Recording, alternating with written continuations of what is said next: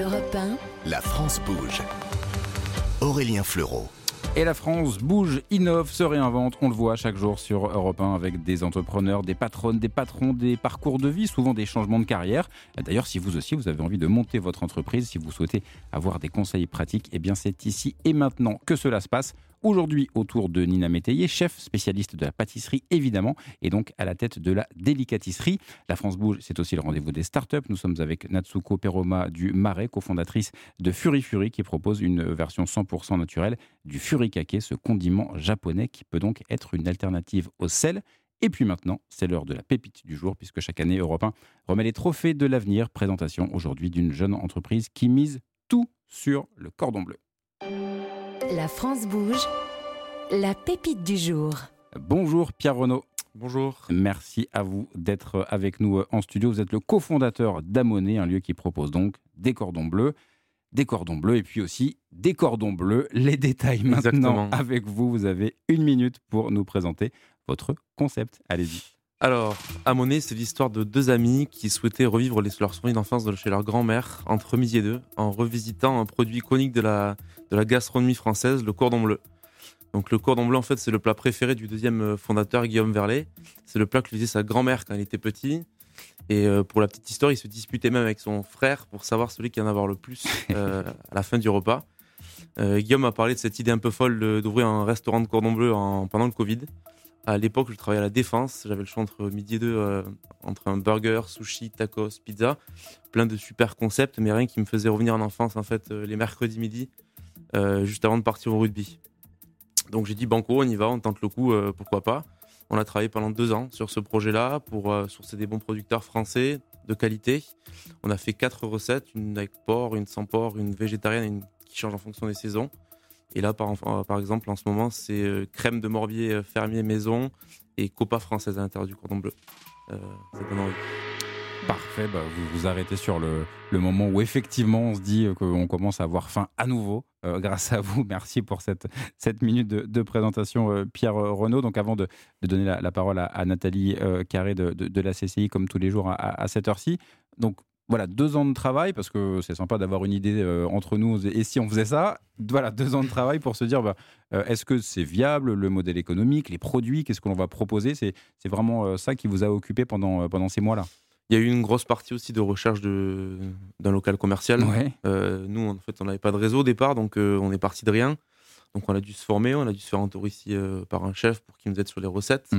C'est bien de produire en cordon bleu à la maison, mais en produire 100, 200, 300 par jour, c'est autre chose. C'est ça. Euh, donc oui, ça a été deux ans, deux ans et demi de, de travail, de, de travail de sourcing aussi sur les producteurs, qu'on travaille Mhm. quasiment qu'avec des producteurs français et, Ouais. et au plus possible artisanaux. Donc c'est c'est du temps, c'est du temps. Effectivement, alors pour essayer de vous faire gagner du temps, euh, on a euh, quelqu'un qui est magique ici, c'est Nathalie Carré de la euh, Chambre de commerce et d'industrie. Bonjour Nathalie. Bonjour Aurélien, bonjour tout le monde.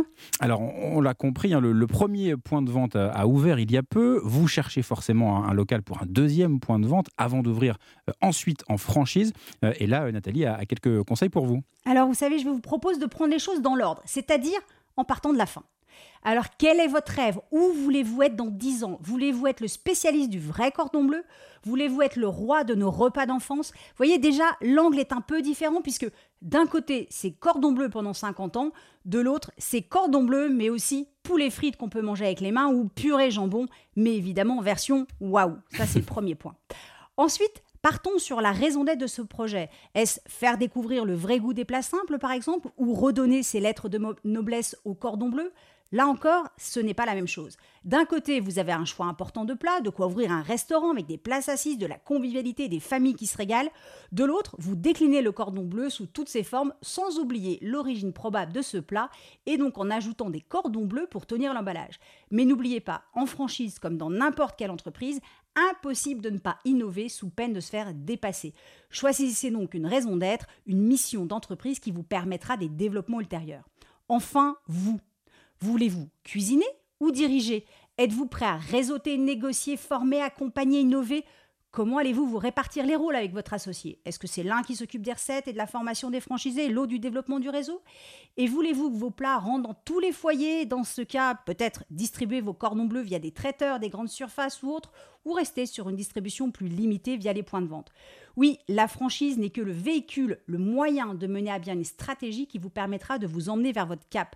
Ce cap permettra à tous vos interlocuteurs, depuis les agences immobilières qui peuvent vous aider à trouver un local, à vos fournisseurs et à vos financeurs, de comprendre où vous voulez aller et se dire que ça vaut le coup de vous accompagner dans votre développement. Alors donc voilà pour le, le premier euh, plan d'action. Maintenant, pour ouvrir sa franchise, quels conseils vous pourriez donner à, à Pierre? Alors vous avez dit à l'équipe en préparant l'émission que vous manquiez de réseau, que vous aviez des difficultés à trouver un local et que vous manquiez de connaissances pour créer une franchise.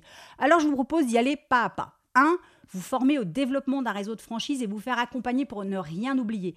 Passer d'un mode artisanal avec un point de vente à l'industrie, ça s'apprend. La Fédération de la franchise propose des formations, ça vaut le coup de regarder. 2. Échanger au maximum avec des franchiseurs. N'hésitez pas à vous inspirer par exemple de Maxime Buller qui a développé la franchise Pokawa et qu'on a reçu à la France Bouge. Et il a fait ça en très peu de temps avec beaucoup de succès. Prenez des conseils, écoutez pour affiner votre stratégie et rythmer votre développement. Vos premières ouvertures doivent être réalisées aux petits oignons pour que vos premiers franchisés deviennent vos ambassadeurs.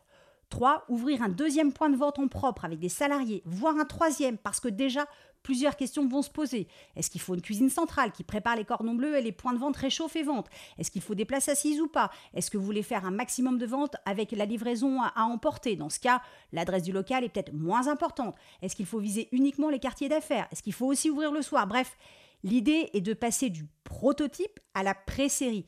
Donc de voir si votre concept est duplicable, mais également transmissible à des tiers. C'est donc là que vous allez affiner vos process d'approvisionnement, vos recettes, vos fiches techniques, peut-être vos prix, etc. 4. Ce qui veut dire qu'en parallèle, vous profitez de cette expérience pour rédiger le mode d'emploi de la franchise.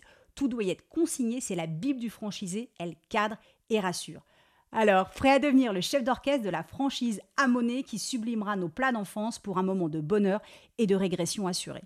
Merci Nathalie pour toutes ces euh, propositions, ces, ces questions très concrètes que vous vous posez, euh, j'imagine forcément. Alors, on va pas vous demander de, de répondre à tout là, maintenant, tout de suite.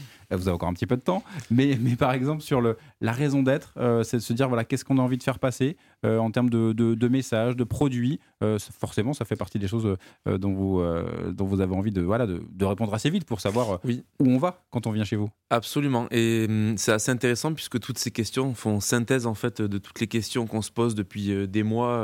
alors après l'ouverture, mais même avant l'ouverture, Ouais. quand on pensait au projet.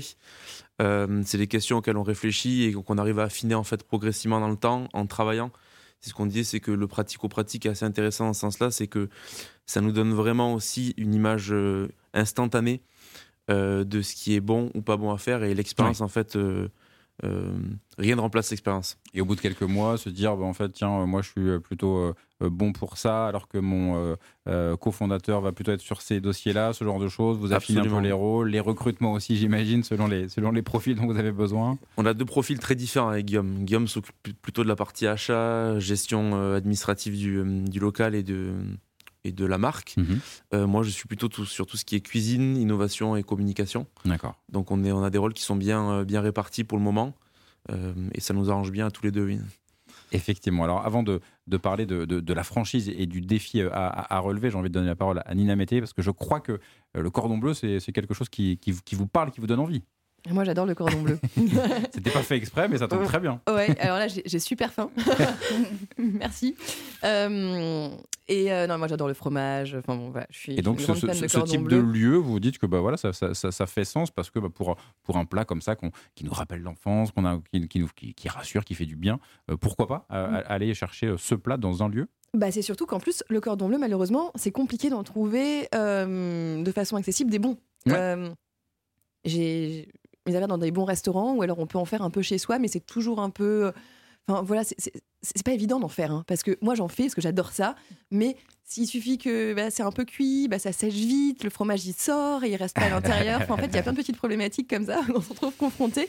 Et si je vais manger un très bon cordon bleu bien sourcé, bah, je serais contente d'y aller et de les proposer à mes enfants. Bon, Pierre Renaud, c'est voilà, c'est le but du jeu. hein. C'est parfait. C'est exactement ça. Euh, Non, mais c'est, exactement ça. C'est-à-dire que hum, on a beaucoup de personnes au- qui viennent au restaurant et qui nous disent euh, c'est assez simple à faire, un cordon bleu et autres.